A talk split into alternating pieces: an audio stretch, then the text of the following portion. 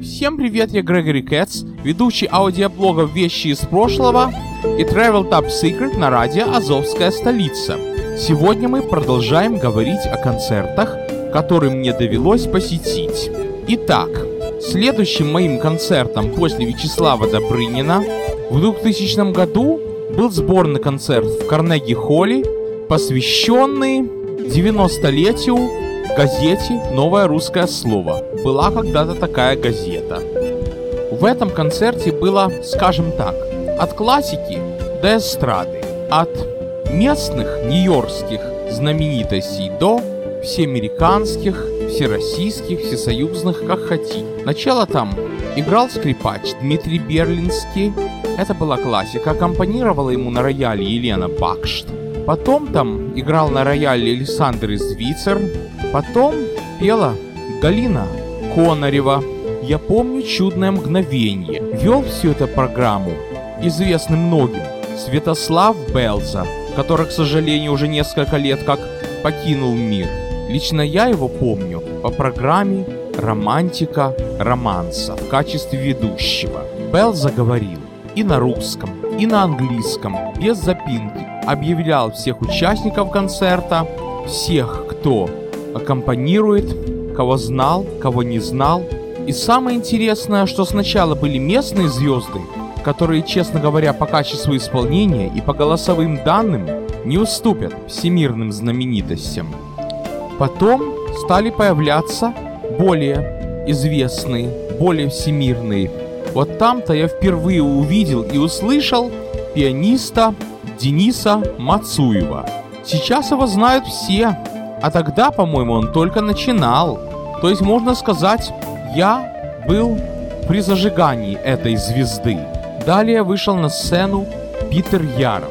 Это американский певец из поющего трио Питер, Пол и Мэри. Ну, есть такой ансамбль, где там один певец программистом работал Пол, другой инженером Питер и Мэри. И не знаю, какая у нее должность, что-то среднее между медсестрой и нянькой, не помню, кто она поет она, не хуже. Питер, Пол и Мэри. И Питер Яров пел песню, он под гитару вышел, пел песню. Правда, поскольку было очень много русскоязычных, что-то он слабо прошел. А до него еще помню, был один афроамериканец, Кит Дэвид. Вышел на сцену и запел подмосковные вечера. Заиграли знакомые аккорды, ему зааплодировал весь зал и с легким акцентом чернокожий певец пел «Если б знали вы, как мне дороги подмосковные вечера». Не могу сымитировать, а то кривляние идет. Светлана Портнянская еще порадовала нас своей версией песни «Лебединое озеро» со словами пела. Но это не песня «Лебединое озеро», это мелодия из фильма «Лебединое...» Мелодия из балета «Лебединое озеро». Простите мой безграмотный. И завершал всю эту праздничную программу Александр Малинин. Пел он четыре песни, зато какие. Первая песня была «Моя Россия». Потом он, демонстрируя свой английский, сказал «Now I will sing Shine, shine my star». «Гори, гори, моя звезда». Не помню, что было дальше, но закончил он свою программу Карнеги-Холловскую романсом Паниглинной. Классная песня. Это впервые в жизни в Карнеги-Холле увидел и услышал Александра Малинина. Далеко мне до этих артистов. Я же любитель музыки. Но иногда я пишу песни, стараясь подражать своим кумирам и при этом имея свое лицо и свой стиль. Словах. Скоро узнаете. И как вы думаете, куда мы дальше пошли после этого концерта в Карнеги-холле? Мы сели и поехали на следующий концерт. Гулять так гулять. Вспоминали эту песню, потому что следующий концерт был Розенбаум. Но не в Зеленом театре в Одессе, как вы догадываетесь, а в той самой школе имени Абрахама Линкольна, где три года до того мы были где на концерте Александра Дольского. Подъезжаем к тому же залу, заходим, и на месте Дольского поет Розенбаум под гитару. И голос его показался немножко более басовым, чем на пластинке в записи. Мы подъехали с легким опозданием, потому что мы же с того концерта ехали. И что он пел? «Проводи-ка меня, батя, на войну». Но это было только начало Розенбаума. Он пел там все. И свои известные песни про брата. Брат, у тебя сегодня день рождения. Не помню, что он там пел. Не берусь вспоминать всю дискографию Розенбаума. Он пел все. Да скажу, он пел все, это будет все равно, что я ничего не запомнил. И про спорт, и про медицину. Во время антракта мы увидели одних наших дальних родственников, с которых мы как-то странно общались. Вернее, общались так, что они нас никогда к себе в дом не позвали. А на все наши приглашения пойти к нам в дом, они отвечали, нам неохота и так далее. Думал, чем мы им так не угодили? За что они нас так не любят? Ну, бывает так, что люди просто не сходятся характерами. Бывает. Ну, подумал, может быть, они считают себя больше американцами, чем мы, потому что, знаете, они из той же Одессы, что и мы, приехали на 4 целых года раньше нас. Ну, о таких людях у меня было закоренелое, однозначное мнение, как и о своем двоюродном брате, что и сейчас слушают только американскую музыку, а русскую музыку, русскую эстраду не понимает. Хотя, честно говоря, я скажу, что 90% музыки, которую я слушаю русскоязычной, это эстрада 80-х, ну, в крайнем случае 90-х. То, что после слушаю гораздо меньше. А шансон вообще не слушаю. Вообще такое впечатление, что эстрада превратилась в шансон. Поэтому слушаю только ту музыку. И иногда американская послушиваю. Тоже старая и традиционная. Короче, мы думали, что эти друзья такие вот в доску американцы, говорят по-русски. И вдруг мы их видим на концерте Розенбаума. Мама с дочерью и их папа не знают, что делал в этот день. Им оно нравится. Мы удивились, а потом, уже после антракта ближе к концу, вдруг Розенбаум запел «Гоп-стоп! Мы подошли из-за угла!» И весь блатняк пошел. А потом, когда Розенбаум дал слово залу, мол, как там у меня дальше, так рядом со мной сидел один парень такого вот крутоватого вида, и так гаркнул, кончая ее семен, что у меня аж в ухе зачесалось, громче, чем Розенбаум. То есть Розенбаум хотел продемонстрировать, что все песни его знают. Потом он запел про какую-то тетю Цилю, которая испустила дух. Потом он запел Крещатик. И еще несколько приблотненных песен. То есть создалось такое впечатление, что он не просто певец, а дает нам понять, что вы думаете, что это написал Шабутинский, вы думаете, это написал Господь Бог, а вот нет, а вот все песни мои. Дал понять нам Александр Розенбаум. Примерно такой же эффект, забыл вам сказать, был на концерте Добрынина. Вот такие песни, как «Прощает всех вокзалов поезда», а потом «Я каждый жест, каждый взгляд с твой душе берегу», я что-то думал, это Тухманов написал, а Добрынин сказал, что он, когда выходил к залу, он видел по движениям губ, что все напевают его песни. И подслушивал какие, а вот этих двух не подслушал, потому что и я так думал, сложилось такое мнение, что это написал Тухманов. А Добрынин дал понять, что вот все песни мои. Вы знаете, вы думаете, это написал кто-то? И все песни мои. То же самое могу сказать про покойного Михаила Танича. Я хоть наживую с ним не общался, но была одна телепередача. И тоже, никогда не знал, что детские песни, что мне снег, что мне зной, что мне дождик проливной. Еще парочку всем известных. Идет солдат по городу. Это тоже Танич. Но мы говорим не о Танич, мы говорим о Розенбаум. Мне, конечно, очень далеко. До Малинина, до Малинина, до Добрынина, до Дольского.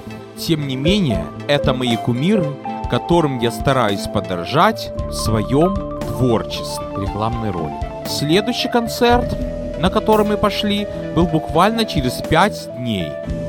И тоже, честно говоря, на халяву потому что Малинин пригласил мамину начальницу на свой концерт лично, а ей что-то было неохота, как с Добрыниным. Об этом тоже я узнаю, между прочим, прямо в пятницу утром.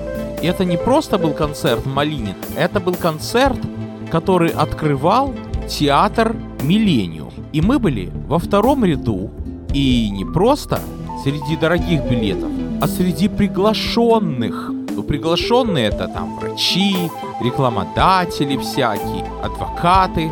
Что такое театр «Миллениум», я вам объяснял, по-моему, в прошлом выпуске. Во-первых, это то место, где снизу раньше был ресторан Ашана, теперь магазин гурманов, а сверху театр. Только раньше он назывался Миллениум, а теперь называется Masters Theater. Вот помните, в прошлом выпуске я вам рассказывал, что я там подцапался с одной, изменяясь в очереди в одно заведение. Тогда это было священное место. Это было 5 мая 2000 года. Концерту Малинина предшествовала небольшая презентация. Вышли всякие там таповые мигранты на сцену, всякие врачи, адвокаты, большие люди, которые вложили в этот театр большие деньги. Среди них был Алик Брук Красный. Это политический деятель, который баллотировался потом и кое-какое время представлял русскоязычную общину Нью-Йорка. Не знаю, как насчет Вашингтона, но Уолбани представлял. Потом вышел конферансье и сказал, ну вот, открывается наш театр, только сегодня, завтра и послезавтра маленькое исключение. Он называться будет не «Миллениум», в смысле тысячелетия, а «Малиниум». Не «Миллениум», а «Малиниум». И как бы вы думали, в честь того, что там будет петь Малинин. Ну, моя бабушка, царство небесное, называла линолеум. Миллениум линолеум. Тогда было где-то так 80 лет, не выросла она вместе с этими словами. Миллениум — это тысячелетие. Тогда менялось тысячелетие, менялся век, и было очень модно это слово.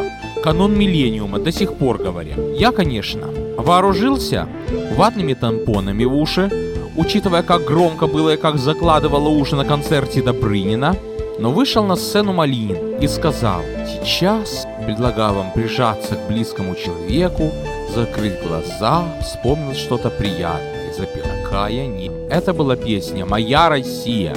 Та же команда ему аккомпанировала, что в Карнеги-Холле, пианист Андрей забыл фамилию, гитарист Виталий Кись, он же аранжировщик, как на кассете было написано. Потом еще двое, один барабанщик и еще та же бригада, та же команда, что в Карнеги-Холле. Правда, песен было гораздо больше. Карнеги-Холле он начинал с песни «Моя Россия», заканчивал по неглинной, так и тут. Правда, песен между этими двумя было гораздо больше. Например, Григорий Распутин. На сцене было и задымление, и световые пушки. Это не те, которые стреляют, а те, которые просто свет направляют. Форма пушки, поэтому так и называется. Световые пушки были, светомузыка. Помню, как все шевелилось, сверкало, когда он пел Григорий Распутин, он еще поет. Ну, поворотись это, ну, Гришка. Мне даже казалось, что Малинин ко мне обращается лично. Потом нам с обходным билетом давали цветы, и мы все Малинину давали цветы малинового цвета. Потом, после того, как он спел на Неглиной, он сказал, ну теперь, господа, за шампанским, буфет. Мы вышли, буфет не помню, был просто размять косточки. Помню там, бродил один паренек интеллигентного вида, на сумочке писалось Microsoft. Ну точно программист, я подумал. Пошел послушать своего любимого Малинина. На втором отделении Погасили свет, включили светомузыку. Я хотел ехать город на белом коне, но хозяйка корчмы улыбнулась мне. Он запел белого коня. Как моя мама тогда любила и сейчас, наверное, любит эту песню. И мне память не стерла, как, живя в Одессе, я, наверное, до самой эмиграции мы мечтали поймать ее по радио, записать на кассету этого белого коня. И так и не поймали. Потом в Америке мы этим не занимались. Я не знаю, есть у меня этот белый конь или нет. Если он у меня есть, так, наверное, ВКонтакте, по интернету. Я даже помню, не люблю о неприятном, но я помню, что в декабре 91 -го года в обозе был этот белый конь. Я схватился за третий куплет, записал кусочек, а на следующий день там Modern Talking или давний разговор пели какое-то арабское солнце, арабское золото. Я поверх этого коня записал, Сер белого коня — это было что-то страшное. Я уж не знал, куда мне деться. Но слава богу, все это закончилось, потому что на следующий день был снег, а тут белый конь к нам сам пришел. Потом много чего, каких песен, там две женщины ему подпевали, там одну Света звали, а вторую не помню. Помню, он говорил, что вот песня «Надо жить» будет. Помню, что он пел «Волчью стаю». Такая песня, такой драйв, такая энергетика. Вот я хочу себе сделать условный отдых, когда мне надоест моя бумажная работа. И тогда я буду слушать «Волчью стаю», и мне будет казаться, что я в лесу. Шикарная песня, и не только. Очень много тогда. Он хорошего спел. Малинин. Потом мы купили его кассету, отправились домой. Мама эту кассету какой-то своей американской знакомой, сотруднице дала. И это для меня был действительно малиниум. Чувствовалось, как взлетает наша русская община. Что раньше они в каких-то залах где-то на краю пели, а тут миллениум открыли. В этом миллениуме выступали многие. Был случай, папа мой выступал в миллениуме на фестивале еврейской песни, на аккордеоне играл. Я еще не удостоился выступить в миллениуме. Хотя, честно говоря, предлагалось. Но послушали, что я не профессиональный певец, отвергли. Другому профессионалу предлагали, но не захотел. Далее как-то мне было не до театров. Институт был во всю катушку. Был близок конец. Единственное, что я помню, что в марте первого года, 2001 мы от маминой же работы пошли на концерт Жванецкого. Но он там юморные всякие вещи рассказывал. Не помню, что конкретно, но все то, что было на кассетах, не помню что, но помню, что это был живой жванец. И родители что-то пошли за кулисы, автограф. Не знаю, может быть родители его помнят по Одессе. Но дело в том, что он, когда приходил в редакцию русского слова, так у меня даже есть фотография, где моя мама с ним сфотографирована. Следующим моим походом в театр Миллениум было 19 октября 2002 года. Это был кинофестиваль в Нью-Йорке, и это было фактически кино. Фактически Миллениум, театр, использовался как кинотеатр. И мы шли на фильм, который назывался «Война». Не буду о политике, но скажу одно. Этот фильм был посвящен войне в Чечне. Там были трамваи, были поезда, и даже корреспондентом военный был какой-то показан. Но я не буду портить вам настроение, говорить о политике. Лучше расскажу, что было в первом отделении. Вышли звезды кино, и были такие вот кинокапустни. Например, вышел главный редактор Ералаша Борис Грачевский. Там кино показываем, этот Грачевский был такой маленький-маленький, экран такой большой. Ералаш показывали. Показывали последний на тогда сюжет, который назывался «Кто круче?». То есть в тюрьме сын тюремщика требовал всех, чтобы все перед ним поплясали. Далее не помню. Далее были вырезки из кино. Помню, я там впервые увидел братьев Пономаренко, их этот юморной диалог, напоминающий новых русских старушек с гитарой и так далее. Ой-ой-ой, да-да-да, на огороде лебеда. Еще я там помню, они делали сурдоперевод.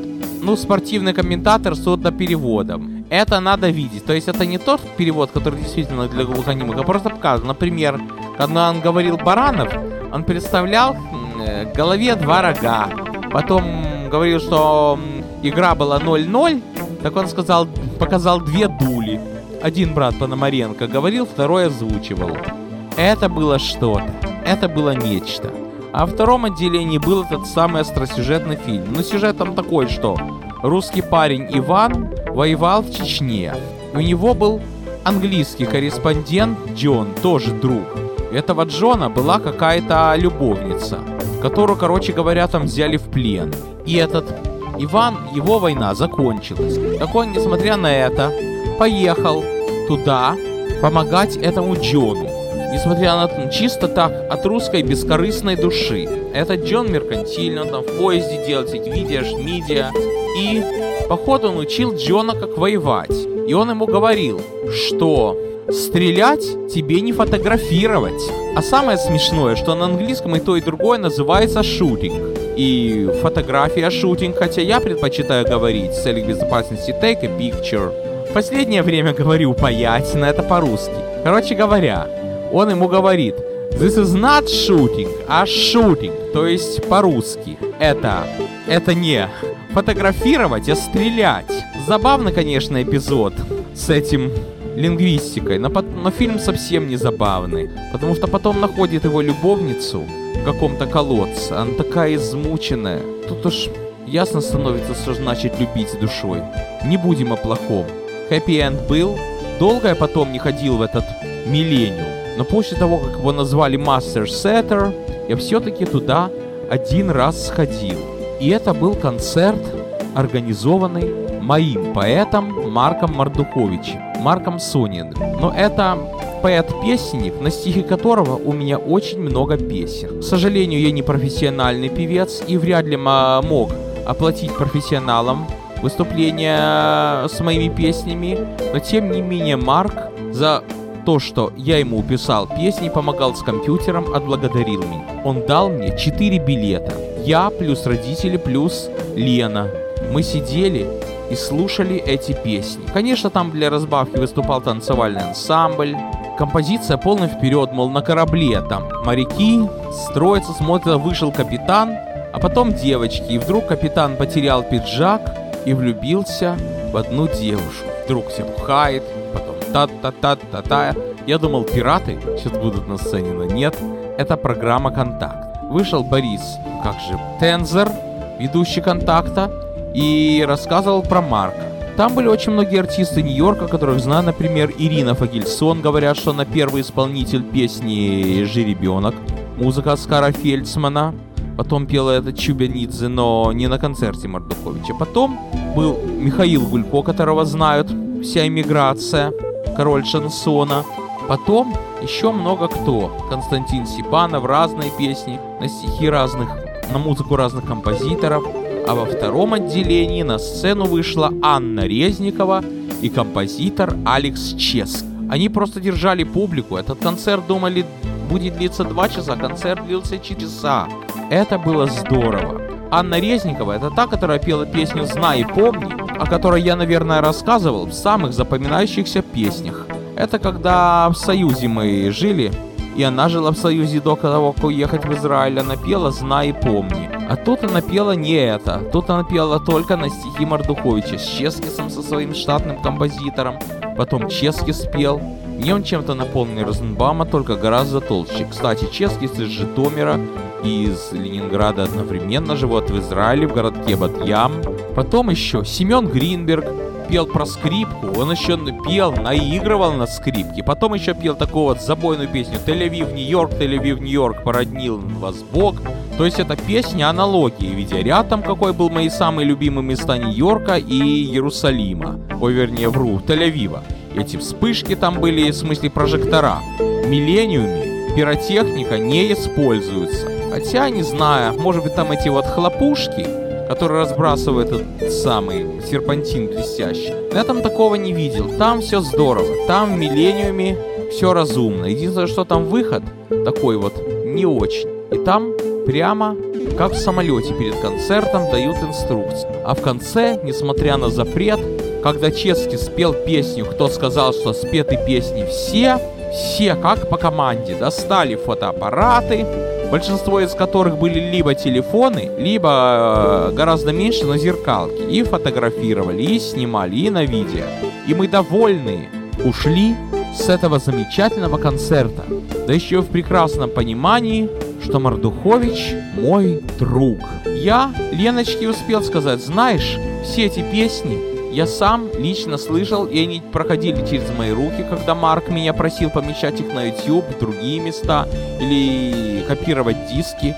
Но то, что я прикоснулся к живому миллениуму, к живым артистам, послушал, к живой атмосфере, к живому звуку, который, честно говоря, забил мне все мозги, это мне особенно подняло настроение, особенно нанесло эффект присутствия и особенно